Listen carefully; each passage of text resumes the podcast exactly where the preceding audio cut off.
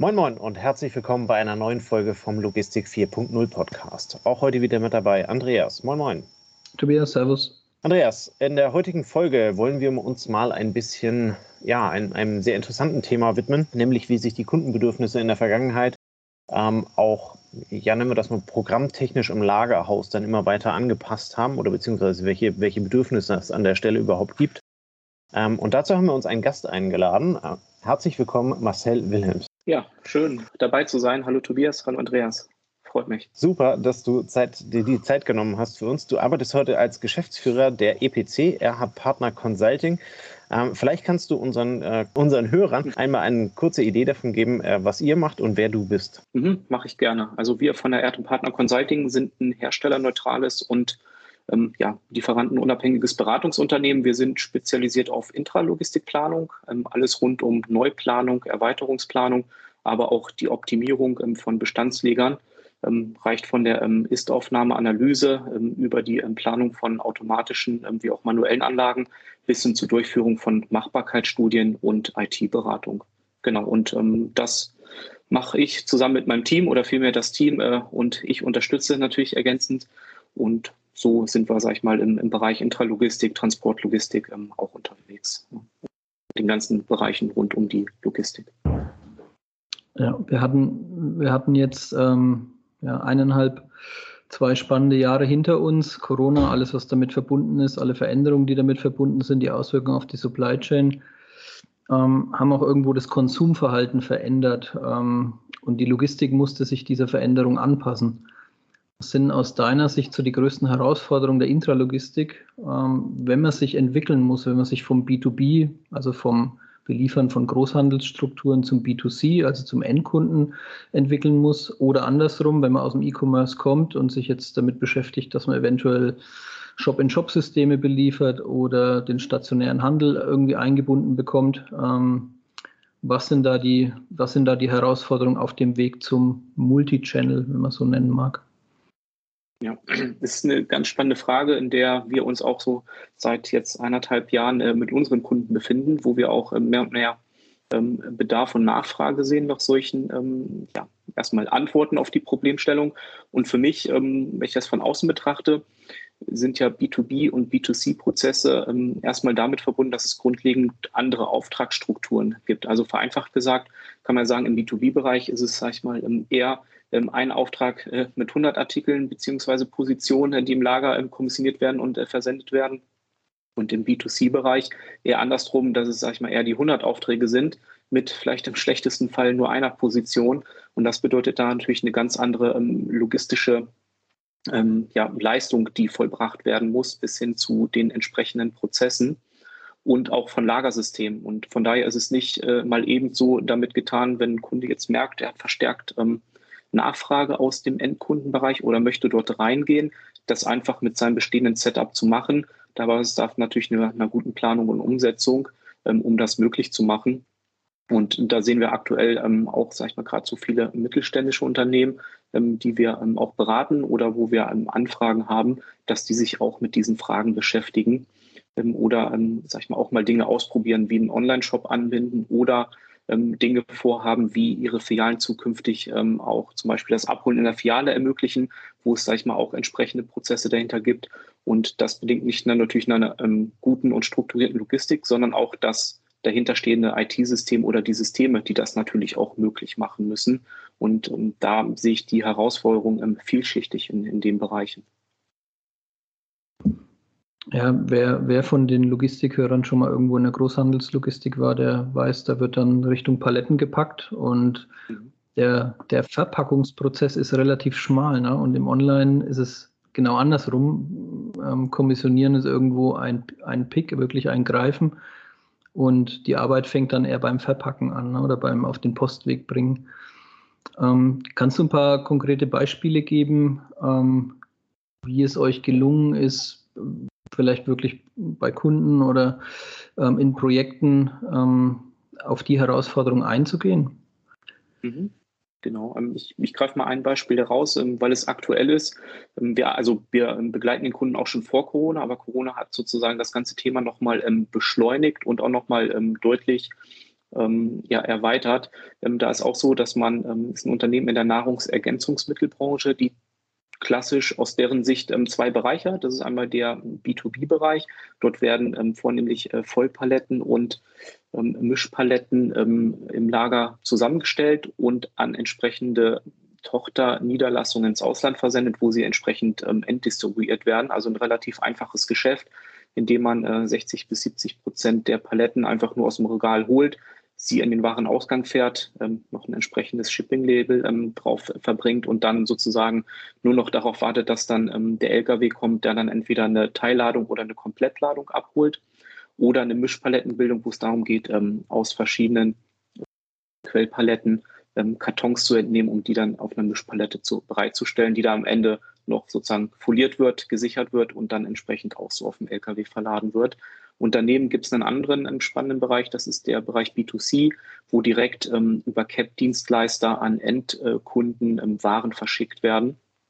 Und das sozusagen sind ähm, in dem Unternehmen schon immer zwei getrennte Bereiche gewesen. Ein großes Lager für den B2B-Bereich und dann nochmal ein entsprechendes ähm, teilautomatisches System, so war es zumindest in der Vergangenheit, wo man entsprechend mit einem Ware-zu-Person-System über ein Weiterreichsystem sozusagen ähm, die ähm, Auftragsbehälter angedient hat und dann aus entsprechenden Durchlaufregalen mit einer Pick ähm, bei Leitsteuerung die Artikel entnommen hat für schnell und mittellangsam drehende Güter und am Ende nochmal aus einem manuellen Bereich die letzten ähm, Langsamdreher dazugepackt hat. Alles über ein Weiterreichsystem gesteuert, aber in sich ähm, nicht ähm, flexibel oder skalierbar, weil das System auch schon ähm, 20 Jahre alt ähm, war oder auch noch aktuell ist und sozusagen ähm, die Anzahl der Mitarbeiter fixiert ist. Also egal, wie viele Aufträge am Tag so reinkommen. Und ähm, das Unternehmen ist, sag ich mal, auch die Herausforderung, dass es einen starken Montagspeak auch gibt, der ungefähr 1,5 mal höher ist als am ähm, Ende der Woche.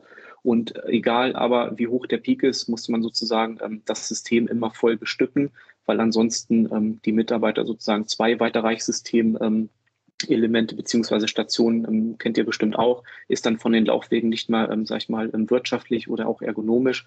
Das war so die Herausforderung und wir wurden dann gebeten, ein neues Konzept zu erstellen und ähm, haben das, sag ich mal, ähm, in der Zeit, ähm, als Corona dann aufkam, auch bearbeitet. Da gab es auch nochmal eine starke Mengenanpassung. Gerade so das Thema B2C ist dann nochmal ordentlich nach oben gegangen, sodass wir sozusagen das Lager auf eine doppelte Kapazität vom Ist-Zustand geplant haben und euch da mal eine Relation zu geben. Wir sprechen da von ähm, rund 10.000 Paketen, die am Tag im B2C-Bereich ähm, das Haus verlassen, mit rund ähm, 50.000 Positionen und 100.000 ähm, Stück, die ähm, versendet werden. Und das hat natürlich eine gewisse ähm, Komplexität und Herausforderung.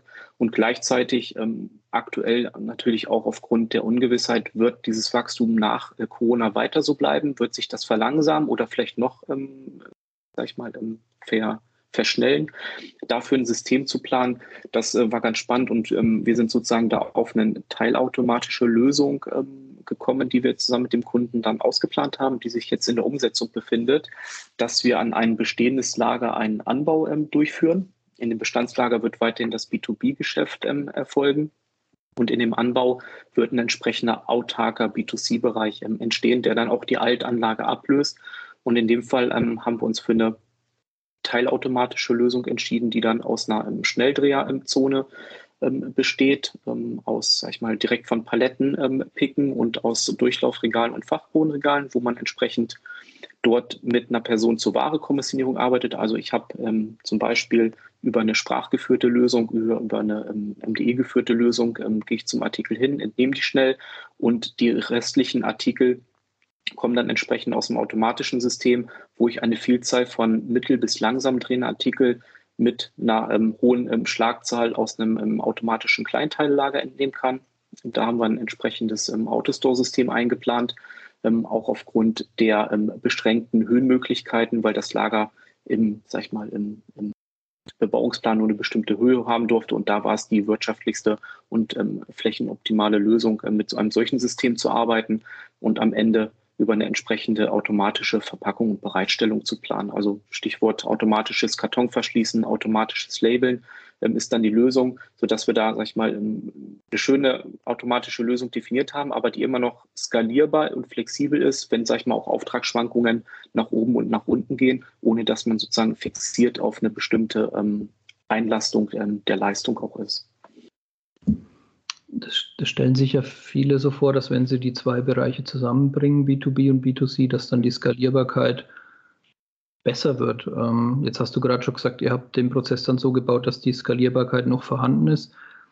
Die Skalierbarkeit ist nicht beliebig zwischen den zwei Systemen, ne? weil es ja dann doch zwei Systeme sind, vermutlich in den meisten Fällen, oder?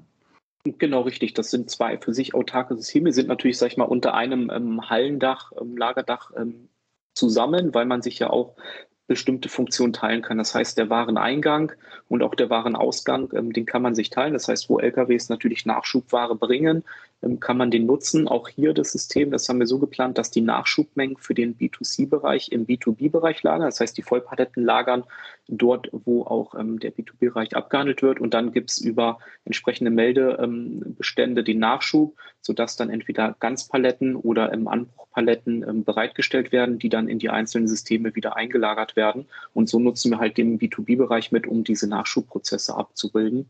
Und den Warenausgang ähm, in dem Fall ähm, ist es ein autarker Bereich, weil, sag ich mal, das baulich nicht ähm, anders machbar war, aber grundsätzlich kann man sich den natürlich teilen, weil ob jetzt, sag ich mal, die die LKWs dann auch kommen, um vielleicht ähm, ganze ähm, Trolleyladung abzuholen, wie bei DRL über Wechselbrückenbereitstellungen, ähm, kann man das sehr gut machen. Ähm, dort haben wir es auch eingeplant. Dort stellt ein Cap-Dienstleister eine Wechselbrücke hin ähm, kennt man ja, und dann wird die voll gemacht und dann wird die entsprechend abgezogenen Leere bereitgestellt. Das heißt, ähm, es kommt jetzt nicht das klassische Cap-Fahrzeug, der Sprinter, der die Waren abholt, sondern die Mengen sind halt so groß, da kommt halt die Wechselbrücke und da kann man natürlich solche Rampen, die man schon für den B2B-Bereich hat, auch gut mitnutzen.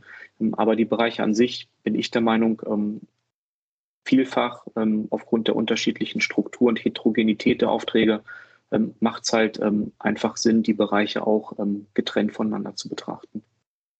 Okay, das heißt, man, man versucht Synergien zu schaffen, wo das, wo das keine Kostennachteile mit sich bringt. Also wie du gesagt hast, beim Wareneingang, beim, beim Vorratsbestand ähm, und beim Warenausgangsbereich. Und dann kann man ja wahrscheinlich auch diesen starken Montag, den, den alle Logistiker im Onlinehandel verzeichnen, ein Stück entgegenkommen, indem er vielleicht versucht, den B2B-Anteil dann am Montag ein Stück zurückzufahren, also falls es möglich ist, ne, geplant dann äh, klein zu halten oder ähm, also eher eine strategische Kombination dann, weniger eine technische Kombination. Ne?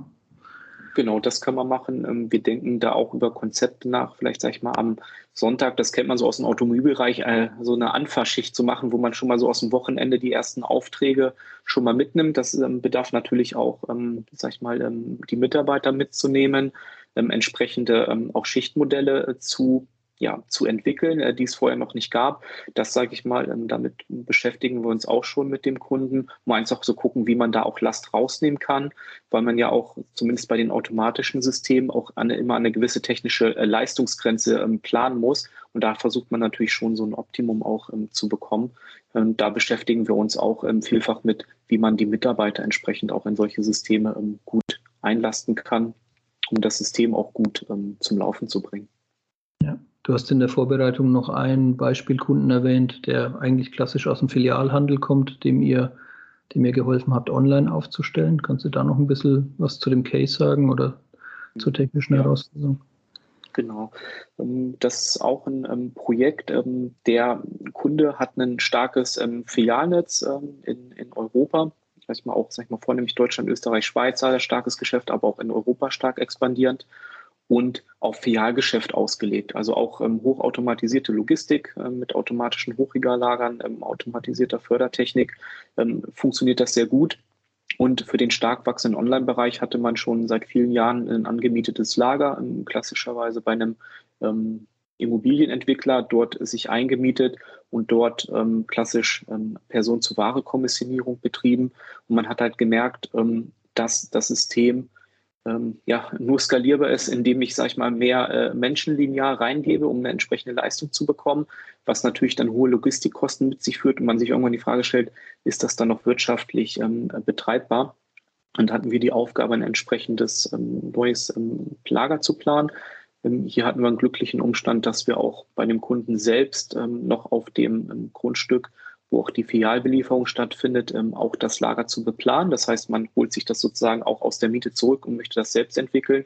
Und da haben wir natürlich eine sehr gute Möglichkeit gehabt, über bestehende Strukturen äh, den Nachschub auch über ein automatisches Hochregallager in das Online-Lager laufen zu lassen. Von dort aus quasi nur noch den äh, Wareneingang äh, für eine gewisse äh, Zeit durchzuführen, also für einen durchschnittlichen Lagerbestand von einer knappen Woche und dann über verschiedene Systeme das ähm, abzuhandeln, ähm, von einem automatischen Kleinteillager bis hin zu ähm, Schnelldreherkommissionierungen über ein Pick-by-Light-System, aber auch ähm, über eine Kommissionierung aus klassischen Fachbodenregalen. Warum?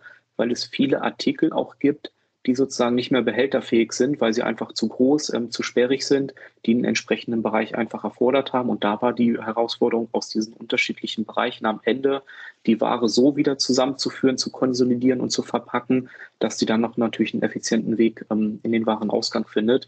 Und ähm, eine andere Besonderheit war dort, dass wir auf dem Grundstück zwar eine Fläche hatten, die aber von der Größe begrenzt ist, sodass wir dann diese Automatikanlage insgesamt über ähm, zwei Stockwerke geplant haben, auch mit äh, vielen Fördertechnikverbindungen und sozusagen alles ausgereizt haben, um da äh, entsprechend auch die Leistung abzubilden. Und dort haben wir dann ein System eingeplant, was rund zweieinhalbtausend Aufträge in der Stunde bewältigen kann als Leistung. Das heißt, ähm, innerhalb einer, sag ich mal, Normalsaison dann ein, eineinhalb schichtig betrieben werden kann und natürlich dann, äh, man kennt das ja aus dem Weihnachtsgeschäft, wenn es dann losgeht, ähm, September, Oktober, auch gerade in den November mit ähm, Black Friday, ähm, was sich ja immer stärker ausbreitet, dann über die Anzahl der Arbeitsstunden und Schichten das Ganze hochskaliert werden kann. Und ähm, das war auch sehr spannend, das System zu planen, ähm, gerade auf einer begrenzten Fläche die Leistung auch abzubilden. Deine Beispiele zeigen schon ein bisschen ähm, vermutlich, womit ihr am meisten konfrontiert werdet als, als Logistikberater, nämlich mit Gegebenheiten, die nicht grüne Wiese sind, oder? Sondern ähm, Expansionsprojekte, Anbauprojekte. Ist das so euer Hauptthema, oder? Genau, also ist mit ein Hauptthema. Ähm, wir setzen natürlich auch früher an, wenn ein Kunde ähm, sag ich mal, vielleicht ähm, nach Deutschland expandiert oder seine Logistikstruktur neu aufstellt, dann ähm, schauen wir uns natürlich auch über eine Standortanalyse an, wo ein optimaler Standort wäre, auf Basis der ähm, Lieferanten- und Kundenstrukturen, was sozusagen aus logistischer Sicht kostenoptimal ist, auch dann die Region festzulegen. Und dann muss man natürlich im Nachgang ansetzen über ähm, ähm, sag ich mal, Beratung im Bereich ähm, Immobilien. Wo sind Immobilien frei zur Miete? Gibt es grüne Wiese? Kann man noch Grundstücke kaufen? Das Thema ist ja auch sehr ausgereizt in, in Deutschland, noch Grundstücke auch zu finden ähm, oder ähm, zu entwickeln. Ähm, beraten wir aber auch so. Aber aktuell würde ich sagen, ist so die Vielfalt eher in denen Kunden etwas zu erweitern, weil viele auch mittelständische Unternehmen, da treffen wir häufig drauf, so sag ich mal, rund um ähm, Produktion und Logistik, ähm, wenn es auch Produktionsunternehmen hat man halt in der Vergangenheit immer schon viel Grundstücksfläche dazugekauft und irgendwann mal sich äh, auszudehnen. Und das ist ja natürlich jetzt der Vorteil für die, dass die jetzt entsprechende Flächen verfügbar haben. Ähm, aber genauso für größere Unternehmen, die komplett ähm, auf einer grünen Wiese planen. Das, das haben wir natürlich auch. Okay, bei den, bei den Projekten, die ihr so macht, ähm, Kannst du ein paar konkrete Projekttipps geben? Ich meine, solche Großprojekte sind nicht mit den zehn gängigsten Tipps äh, zu lösen, mhm. aber du hast ja wahrscheinlich, also ich weiß nicht, ob ihr auch zu Projekten kommt, die jemand halb gegen die Wand gefahren hat und dann kommt man doch drauf, euch vielleicht zu fragen, wie man es denn wieder lösen kann. Was sind denn so, wenn man es auch vielleicht weniger Tipps, aber so Learnings, was, was kann man da, was kann man da mitgeben, auf was sollte man achten, wenn man derartige B2B, B2C, Multichannel ähm, ja, Änderungen vollzieht. Man ist Experte auf einem Bereich, aber begibt sich in den anderen. Also gerade so im Bereich B2B, B2C würde ich sagen, erstmal auch vor der Logistik anzufangen. Das äh, fängt so für mich mit der Strategie an. Ähm, warum möchte man in diesem Bereich? Also warum möchte man Multichannel machen? Warum möchte man als sag ich mal, B2B-Unternehmen jetzt in den B2C-Bereich ähm, rein? Sieht man da wirklich Vorteile oder auch Mehrwert ähm, für den Kunden oder das Unternehmen? Oder ist es gerade ähm, Trend und Hip und ich möchte da mal mitmachen und gucken, wie es funktioniert. Ähm, ich denke, die Frage sollte man sich ähm, von Anfang an stellen und mit für sich mit einem klaren ähm, Ja beantworten, ähm, wenn es dann, sag ich mal, auch Mehrwert stiftet äh, für beide Seiten. und sich dann mit der Planung des logistischen Systems befassen. Also ich hätte einen Tipp, auch die Bestandslogistik zu analysieren und zu identifizieren, was sind denn die notwendigen Anpassungen auf Basis der Anforderungen, wenn ich jetzt B2C mache. Ähm, auf welche Mengen kann ich mich einstellen? Starte ich ähm, ganz klein mit vielleicht ein paar zehn Aufträgen am Tag oder erwarte ich, dass ähm, mir das in den nächsten Wochen quasi so durch die Decke geht?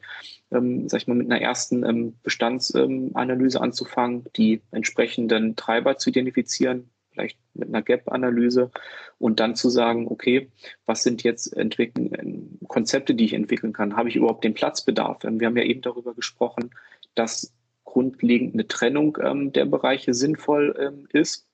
Ähm, hat man überhaupt den Bedarf, die Fläche? Oder muss man sich vielleicht, sag ich mal, so eine Zwischenlösung bauen, um erstmal zu gucken, ähm, funktioniert das Thema B2C für mich? Ähm, da kann man natürlich auch kleiner anfangen, aber schon das, ähm, sag ich mal, große Ganze im Blick haben, wie sich das zukünftig entwickeln kann. Ähm, das wäre noch ein Tipp. Und auch bei der Auslieferung, wenn man sich vorher eher mit ähm, Teilladung, Komplettladung beschäftigt hat, mit großen, ähm, mal, auch Speditionsunternehmen, hat man jetzt die Frage, ähm, welchen CAP-Dienstleister für meine ähm, Paketlogistik wähle ich aus, wenn ich damit noch keine Erfahrung habe. Ähm, wer ist da der Anbieter? Was bieten die für Vor- und Nachteile? Ähm, bis hin äh, zur letzten Meile, weil das ja sozusagen dann auch der Kontakt zum Endkunden ist. Da ist natürlich auch die richtige Auswahl von zukünftigen Dienstleistern wichtig.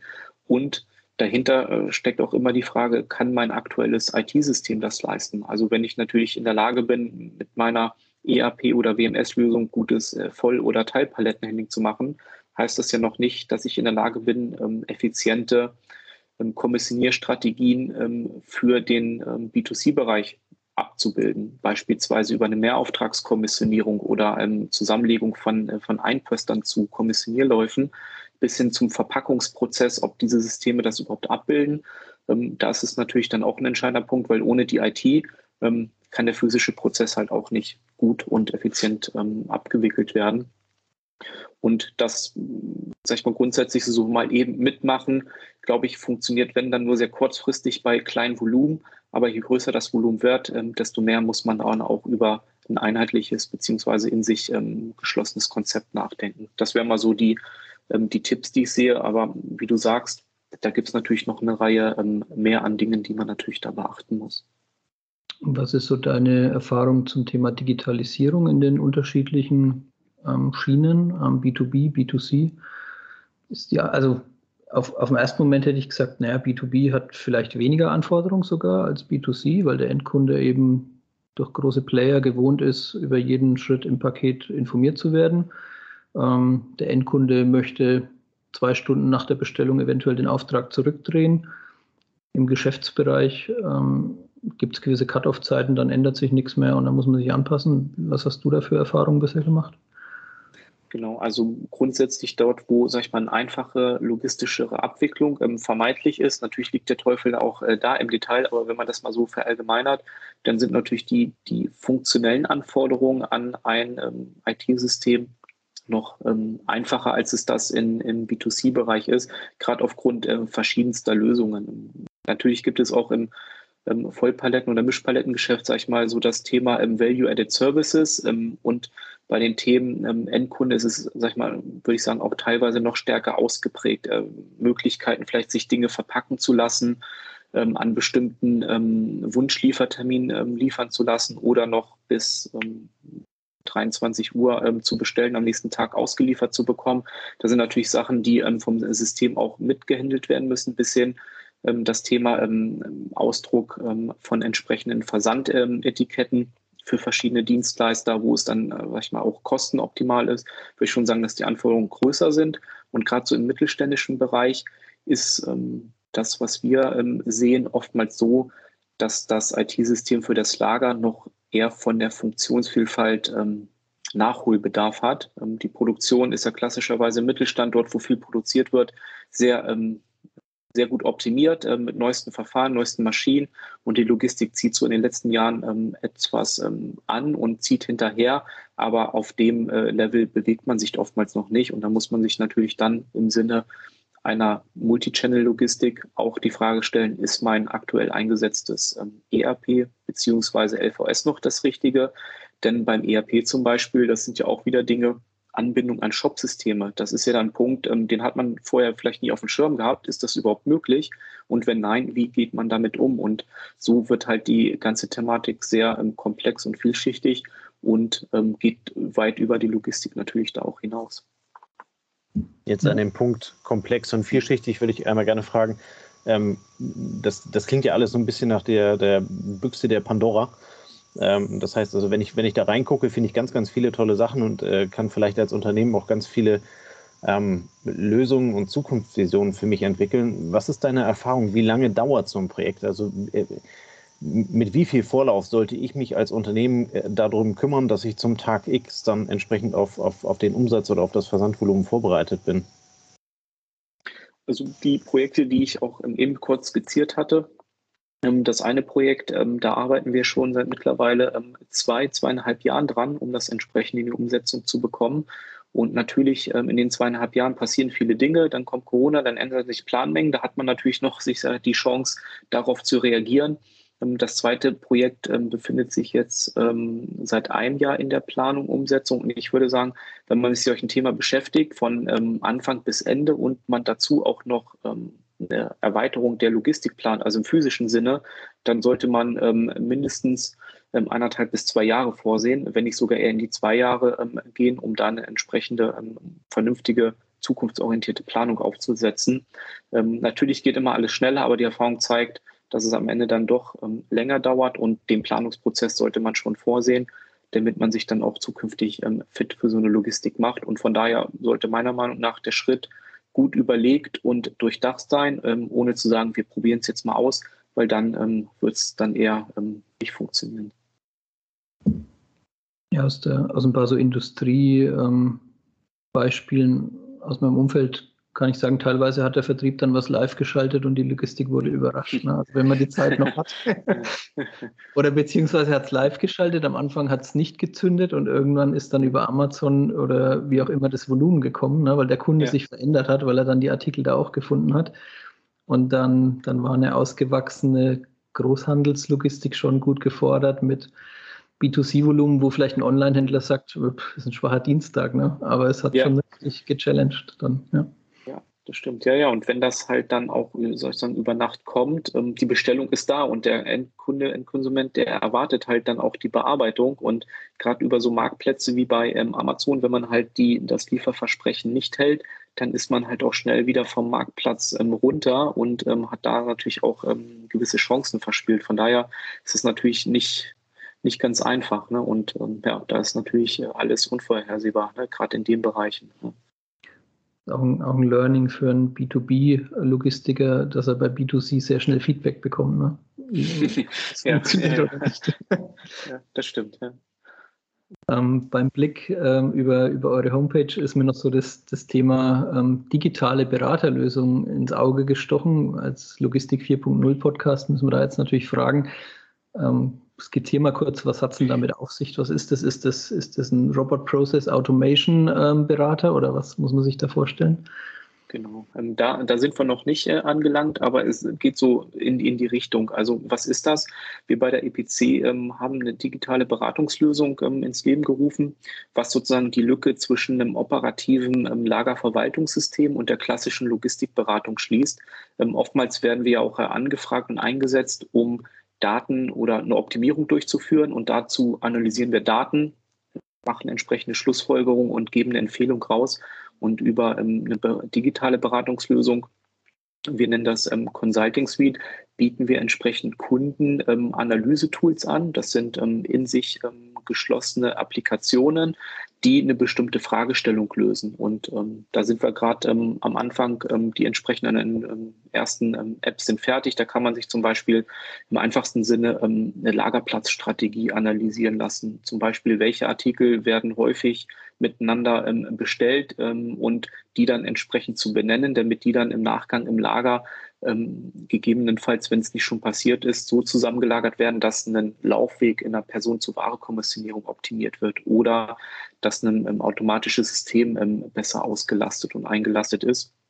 Ähm, das sind so Tools oder auch im Bereich der Bestandsoptimierung, der dann ähm, mittels Datenabfrage. Ähm, entweder ähm, aktuell ist es noch so, dass wir das über Templates bereitstellen, die werden ausgefüllt und geuploadet und dann kann man sich aus ERP und WMS-Daten ein aktuelles ähm, Bild seiner Bestände analysieren lassen mit entsprechenden Handlungsempfehlungen, beispielsweise einer automatischen Überbestandsanalyse, Reichweitenanalyse, um zu sehen, okay, wo muss ich ansetzen? Und das sind klassischerweise so Beratungsaufgaben, wo wir gesehen haben, eigentlich möchte der Kunde doch, wenn er so eine Fragestellung oder ein Problem hat, ähm, nicht jetzt ähm, auf den Beratermarkt äh, zugehen, ähm, sich was anfragen lassen, vorstellen lassen, ein Angebot abgeben, beauftragen und dann sind ein paar Wochen vergangen und danach hat er immer noch nicht die Antwort auf seine Frage, sondern mit so einem Online-Tool natürlich Kunden in die Lage versetzen, die Fragen schnell zu beantworten, indem man die Applikation öffnet, die notwendigen Daten in das Format eingibt, hochlädt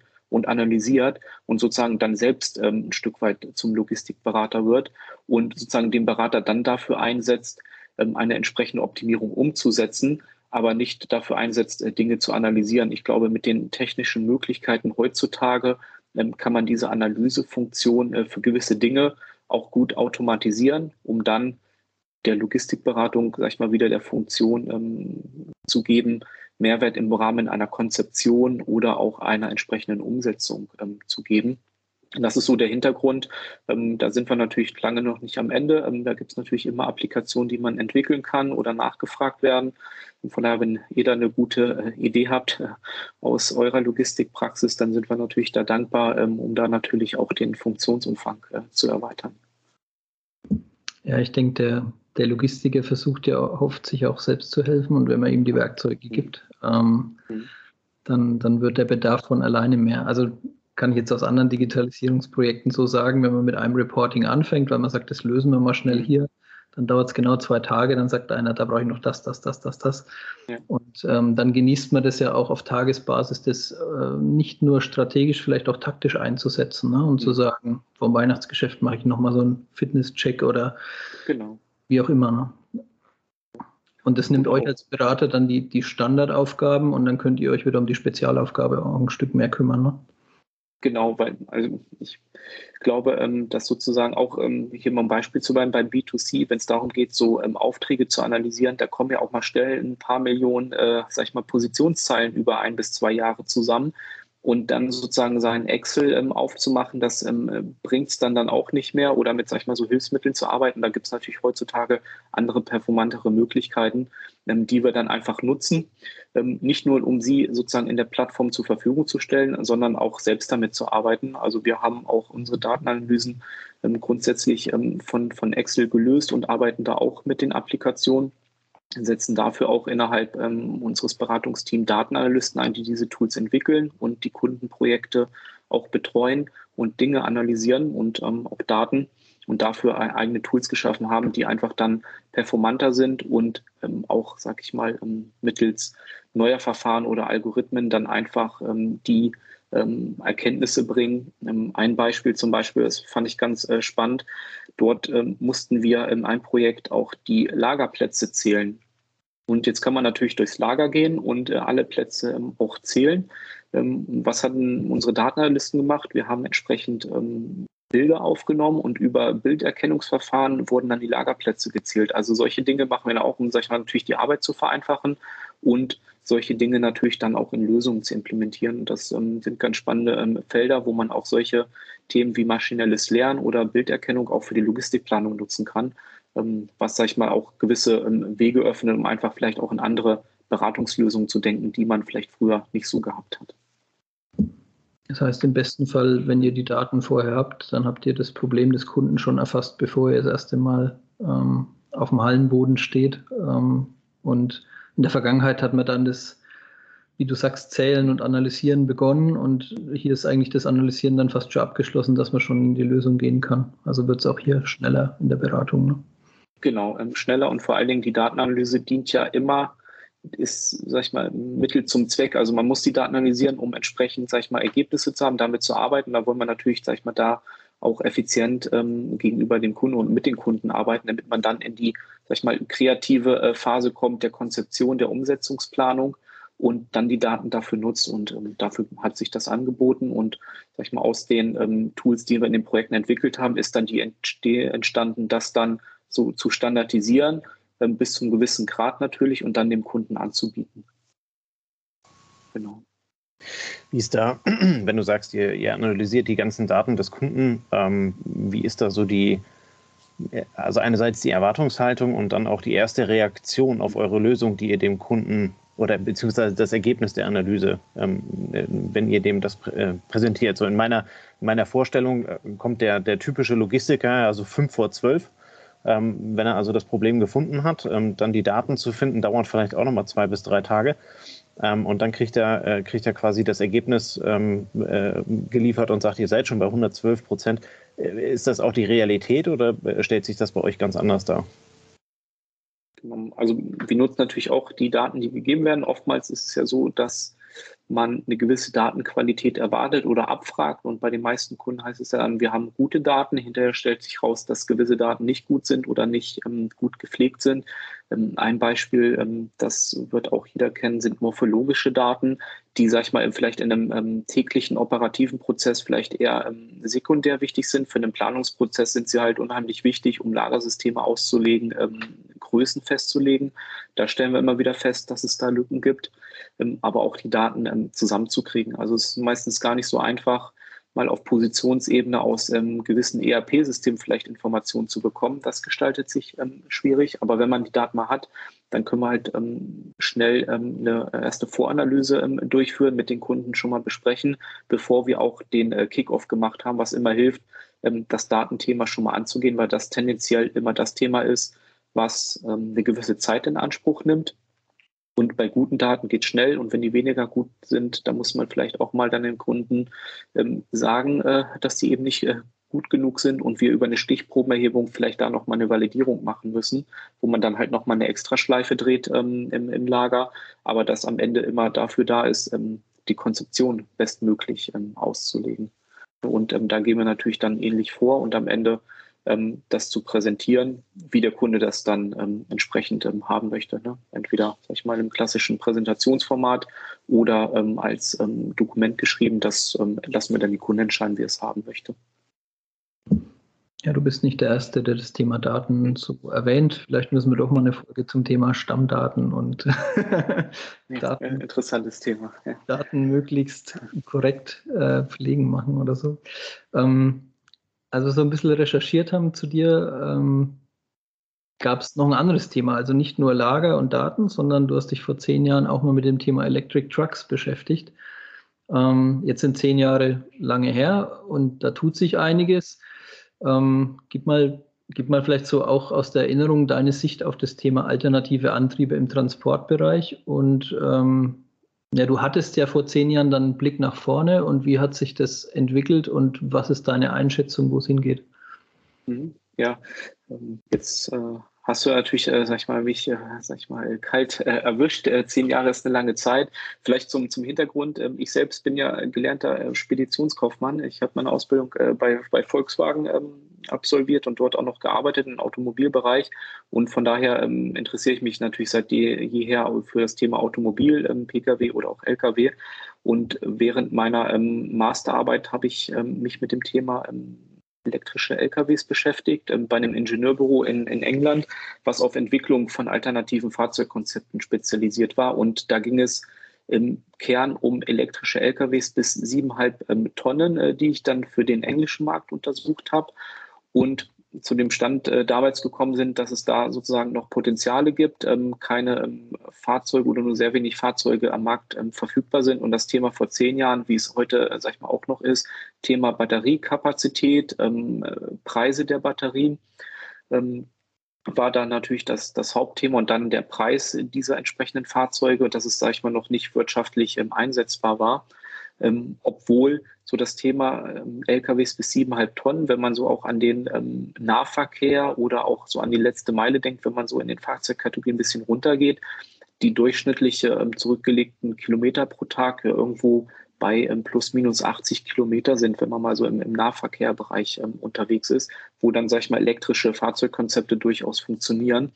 Ähm, genau, das hatte ich damals ähm, dran recherchiert und geforscht Und wenn ich das mit heute vergleiche, würde ich sagen, dass sich in die Richtung schon was getan hat, aber so der Durchbruch wie im Pkw-Bereich in den letzten Jahren ausgeblieben ist. Ne? Es gibt viele noch ähm, Konzepte, Pilotphasen. Ähm, ich meine, DRL mit ihren ähm, Scootern haben ja gezeigt, dass es auch geht. Das ist aber wieder eine deutlich kleinere Klasse an Fahrzeugen und Gewicht. Und so im 7,5 Tonnen Bereich ähm, hat sich ja meines äh, Wissens nach nicht so wirklich äh, viel äh, verändert. Ähm, und das Thema ist ja nach wie vor Batteriekapazität, ähm, Batteriepreise und so das Thema, das wahrscheinlich im Lkw-Bereich das Thema Elektrik wahrscheinlich so übersprungen wird, bis das Thema Wasserstoff dann ein Thema ist oder etabliert ist, dass man eher darauf entsprechend ähm, sich spezialisiert oder forscht.